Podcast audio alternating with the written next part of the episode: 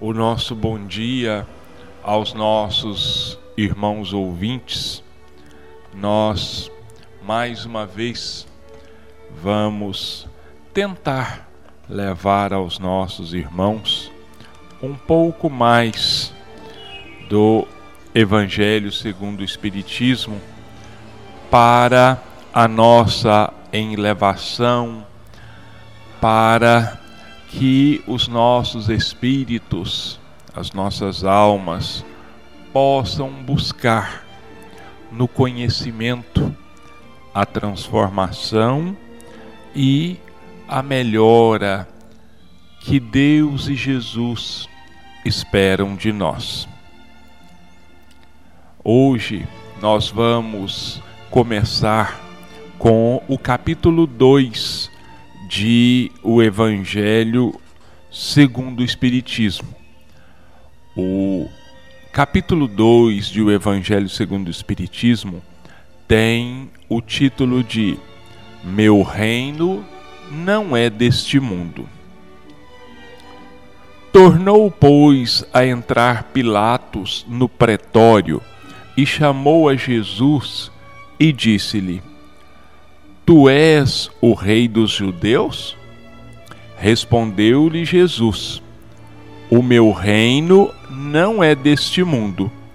Se o meu reino fosse deste mundo, certo que os meus ministros haviam de pelejar para que eu não fosse entregue aos judeus.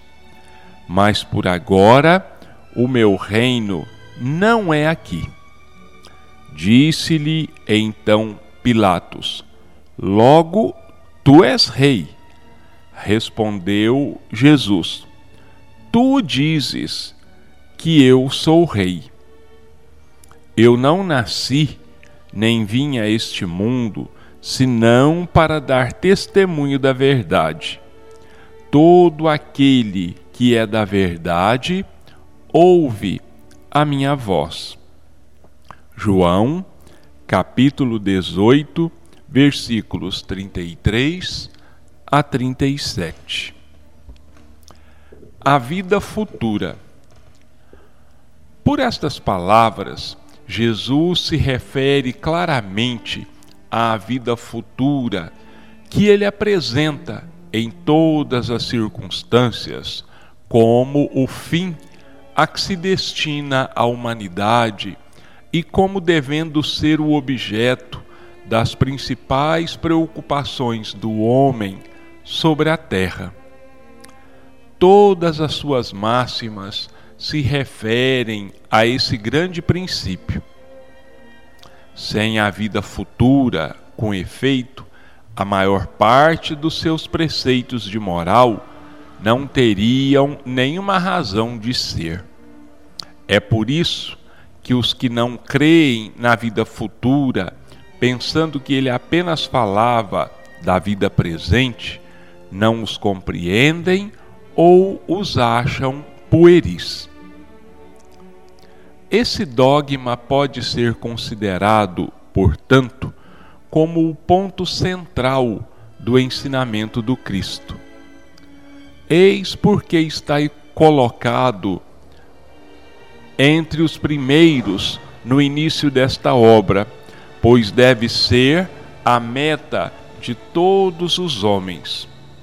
Só ele pode justificar os absurdos da vida terrestre e harmonizar-se com a justiça de Deus. Os judeus tinham ideias muito imprecisas sobre a vida futura acreditavam nos anjos, que consideravam como seres privilegiados da criação, mas não sabiam que os homens, um dia, pudessem tornar-se anjos e participar da felicidade angélica. Segundo pensavam, a observação das leis de Deus era recompensada pelos bens terrenos pela supremacia de sua nação no mundo, pelas vitórias que obteriam sobre os inimigos. as calamidades públicas e as derrotas eram castigos da desobediência. Moisés o confirmou ao dizer essas coisas ainda mais fortemente a um povo ignorante de pastores que precisava ser tocado, antes de tudo, pelos interesses deste mundo. Mais tarde, Jesus veio lhes revelar que existe outro mundo onde a justiça de Deus se realiza. É esse mundo que ele promete aos que observam os mandamentos de Deus. É nele que os bons são recompensados. Esse mundo é o seu reino, no qual se encontra em toda a sua glória e para o qual voltara ao deixar a terra. Jesus, entretanto, conformando o seu ensino ao estado dos homens da época, evitou de lhes dar o esclarecimento completo que os deslumbraria em vez de iluminar, porque eles não o teriam compreendido. Ele se limitou a colocar, de certo modo, a vida futura como um princípio, uma lei da natureza, à qual ninguém pode escapar. Todo cristão, portanto, crê forçosamente na vida futura, mas a ideia que muitos fazem dela é vaga, incompleta e por isso mesmo falsa em muitos pontos. Para grande número, é apenas uma crença sem nenhuma certeza decisiva, e daí as dúvidas e até mesmo a incredulidade. O Espiritismo veio completar nesse ponto, como em muitos outros, o ensinamento do Cristo, quando os homens se mostraram maduros para compreender a verdade. Como Espiritismo, a vida futura não é mais simples artigo de fé ou simples hipótese. É uma realidade material provada pelos fatos. Porque são as testemunhas oculares que a vem descrever em todas as suas fases e peripécias, de tal maneira que não somente a dúvida já não é mais possível, como a inteligência mais vulgar pode fazer uma ideia dos seus mais variados aspectos, da mesma forma que imaginaria um país do qual se lê uma descrição detalhada. Ora, esta descrição da vida futura é de tal maneira circunstanciada, são tão racionais as condições da existência feliz ou infeliz dos que nela se encontram, que acabamos por concordar que não podia ser de outra maneira e que ela bem representa a verdadeira justiça de Deus. É, meus irmãos, Jesus, então, diante de Pilatos, ele apresenta para nós a realidade da vida futura, a certeza de que nós sobrevivemos ao nosso corpo. A realidade é essa. Temos uma alma, temos um espírito. E esse espírito, quando chega ao fim a vida corporal, a vida da matéria, esse espírito continua existindo como uma individualidade. Quer dizer, cada um sendo si mesmo, cada um continuando com os mesmos pensamentos, com os mesmos gostos, com as mesmas preferências. E por que não dizermos com o mesmo amor que tinha pelas pessoas, ou até mesmo com o mesmo ódio que tinha para com outras. Não vamos pensar, meus irmãos, que a morte nos torna santos, que ao desencarnarmos, nós vamos nos transformar da água para o vinho, vamos nos tornar anjos, porque não é assim. A própria natureza nos mostra que tudo evolui, mas que essa evolução ela não se faz aos saltos ela se processa lentamente. É aos poucos, quase é imperceptível para nós. Nós quase nem percebemos essas mudanças, mas elas ocorrem. Com o nosso espírito não é diferente. Nós simplesmente vamos morrer como demônios, vamos dizer assim, e vamos acordar no mundo espiritual como anjos. Isto é impossível. Angelitude, principalmente angelitude, é um estado que nós vamos alcançar, sim, mas vai demorar muito e muito tempo, milênios e mais milênios, porque exige de nós toda uma transformação, toda uma melhora, todo um crescimento moral, todo um crescimento espiritual, como também um grande crescimento intelectual.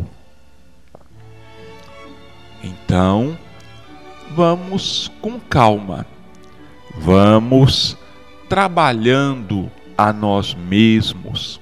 Aos poucos, vamos nos burilando, vamos desbastando as nossas arestas. Aos poucos vamos nos modificar, sim, vamos nos melhorar, sim, mas não queiramos dar um salto que seria maior do que as nossas próprias pernas, e isso causaria em nós uma queda que seria muito mais prejudicial do que benéfica a cada um de nós. Vamos dizer que a nossa melhora, a nossa transformação, ela vai acontecer, sim, vai acontecer mais devagar, se nós assim quisermos, um pouco mais rápida, se nós também assim quisermos que aconteça mas de uma vida para outra, ela vai ser para nós assim, quase que não vamos notar essas transformações. Seria assim, meus irmãos, uma comparação bem material, como uma grande montanha que tivesse aí, por exemplo, 3 mil metros de altitude.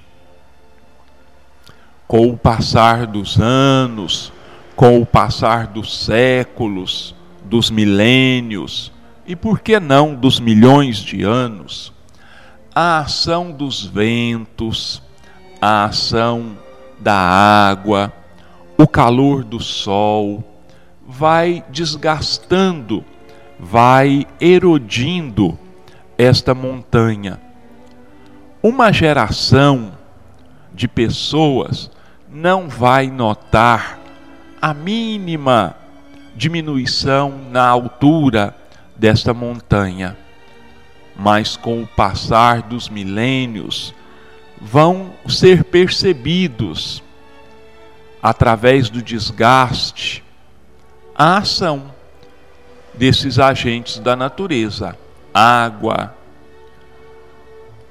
ventos, mudança, variação de temperatura, então vão desgastando esta montanha, vão tornando-a mais acessível a nós. Assim é a nossa transformação. Ela não vai ser notada de um dia para o outro. Mas o importante é que nós estamos destinados à perfeição. Nós um dia vamos nos tornar espíritos perfeitos. E vamos então participar, nós vamos fazer parte daquele reino que Jesus diz que ainda não é deste mundo, que o reino dele não é deste mundo. Por que, que o reino dele não é deste mundo? Porque as virtudes do Cristo, o amor exemplificado pelo Cristo, o perdão vivido pelo Cristo, a paz que ele demonstrou, que ele exemplificou, ainda não estão ao nosso alcance. É por isso que o reino dele ainda não é deste mundo. Quando nós conseguirmos, com as nossas mudanças, com a nossa transformação, tornarmos possível aquilo que nós pedimos no Pai Nosso, que se faça a vontade do Pai, assim na terra como nos céus, aí sim o reino de Deus, o reino de Jesus estará chegando para cada um de nós. Mas torno a lembrar aos nossos irmãos. Isso está inteiramente nas nossas mãos. Isso é fruto do nosso trabalho. Isso é fruto da nossa transformação. E esse trabalho de transformação e de melhora, ele só vai ter início quando nós nos decidirmos verdadeiramente pela mudança pela transformação. Porque os nossos irmãos têm percebido, e se olharmos um pouco para dentro de nós mesmos, todos nós queremos mudanças. Todos nós queremos mudanças. Mas quantos de nós realmente querem mudar, querem se transformar. A mudança, ela vem de dentro para fora. Ela tem que partir da nossa vontade, da nossa decisão. Não são as ações do mundo que vão nos transformar. Elas até podem sim ajudar na nossa transformação. Lógico, todos nós somos influenciados pelo meio em que nós vivemos. Mas decidir o caminho, decidir a hora, o como, o quando, isso é uma tarefa intransferível. Ela cabe apenas a cada um de nós e a mais ninguém. Resumindo, meus irmãos, o nosso destino está em nossas mãos. E o nosso destino está no cumprimento das leis de Deus. Agora nós vamos aqui conversarmos um pouco sobre André Luiz e o seu livro Sinal Verde, onde nós vamos estudar o capítulo 33 e eu absolutamente não vou comentar porque ele é um pouco extenso, talvez seja o maior do livro, ele, o livro é composto de 50 capítulos, talvez ele seja o maior.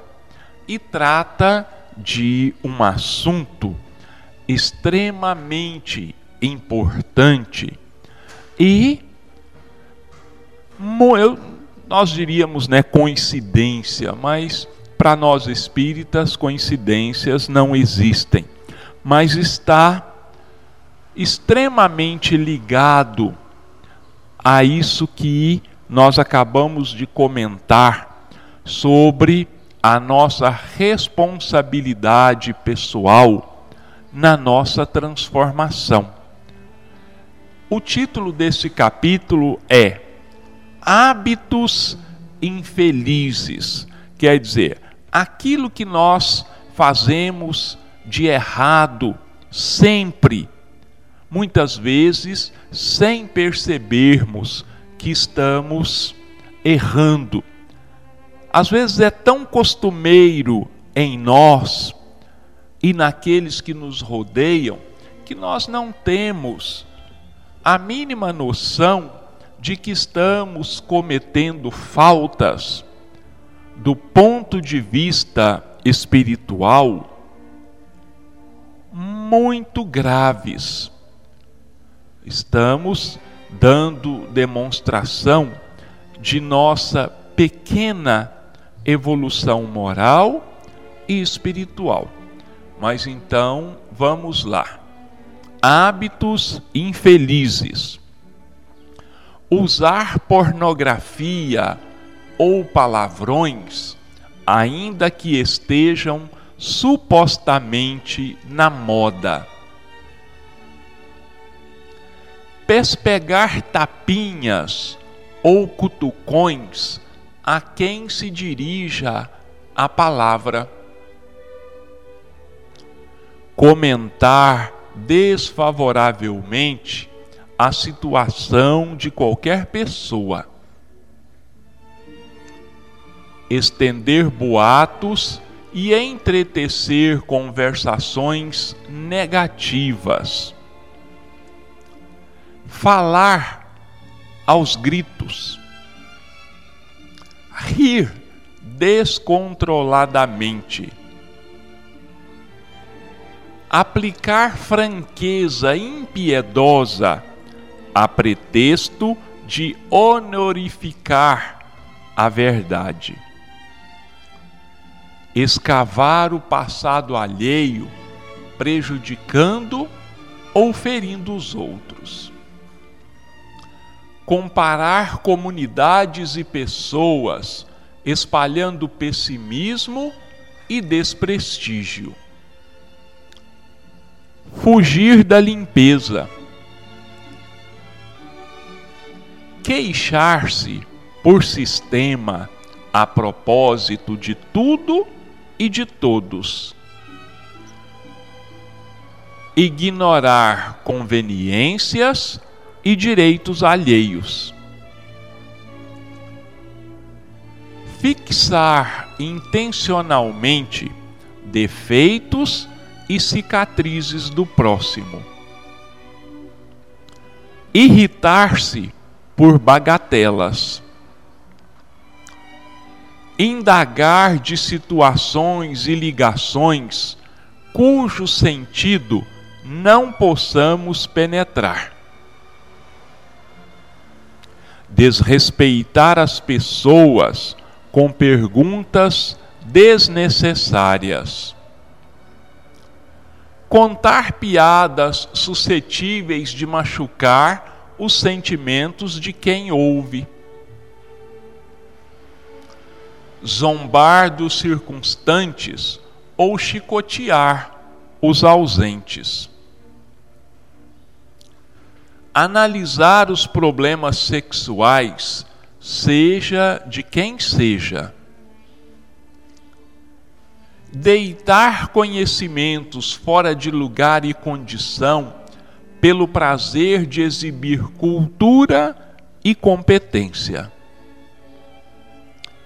Desprestigiar compromissos e horários.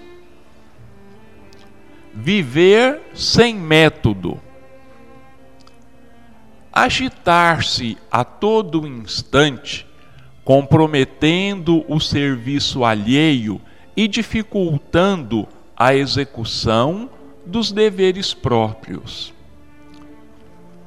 Contar vantagens sob a desculpa de ser melhor que os demais. Gastar mais do que se dispõe.